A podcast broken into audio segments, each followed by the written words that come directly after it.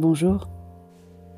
Vous écoutez l'épisode 107 de la saison 2 du podcast Revue et corrigé. Cet épisode est tiré d'un billet du blog publié le 12 mai 2021 et s'intitule Le syndrome de la page blanche. Il s'est passé un truc. Dimanche dernier, je publiais donc mon mini coup de gueule sur la recrudescence supposée des HPI qui m'énerve au plus haut point surtout quand elle sert d'excuse à de mauvais comportements. Et il s'est passé un truc, une espèce de résonance. Le billet a cartonné. Vous avez retweeté, commenté, partagé, mis en exergue. Et j'ai eu plus de lectures de ce billet que tous ceux publiés depuis le début de l'année réunie, ou presque. Alors la pression est à son comble tous ces nouveaux lecteurs et followers sur Twitter ou Instagram qui ont probablement des attentes fortes sur le prochain billet. Tout ce que je voulais éviter en écrivant ce blog en fait, ou en enregistrant ce podcast. Parce qu'à la base, c'était un exutoire à une période bizarre, une façon de gérer mes questionnements, mes doutes, et certes un peu aussi mes coups de gueule, mais de les partager à une fraction très limitée de la population mes proches, mes connaissances, quelques rencontres au gré des différents collectifs dans lesquels je suis active, et merci à tous et toutes de m'avoir lu, écouté et soutenu depuis, depuis 15 mois. Quelques tweetos qui m'avaient découvert par hasard, mais un à la fois. Alors là, c'est le trac absolu. Est-ce qu'il faut que je tire de cet épiphénomène une ligne éditoriale pour plaire à tous ces nouveaux lecteurs ou auditeurs? Et dans ce cas, faut-il que je parle des HPI Parce que, à part mon expérience personnelle, je n'y connais pas grand-chose. Je ne crois pas d'ailleurs qu'on puisse vraiment tous nous mettre dans un seul sac.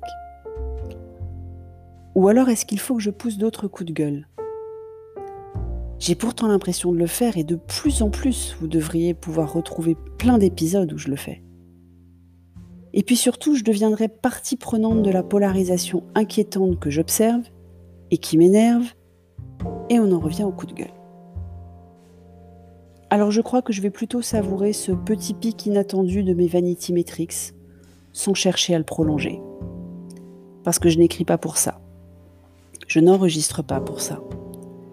Même si je dois avouer que le shot de dopamine reçu, en particulier un jour d'anniversaire gris et pluvieux, en plus de semi-confiné, était quand même bien agréable mais je ne céderai pas à l'appel de mes neurotransmetteurs.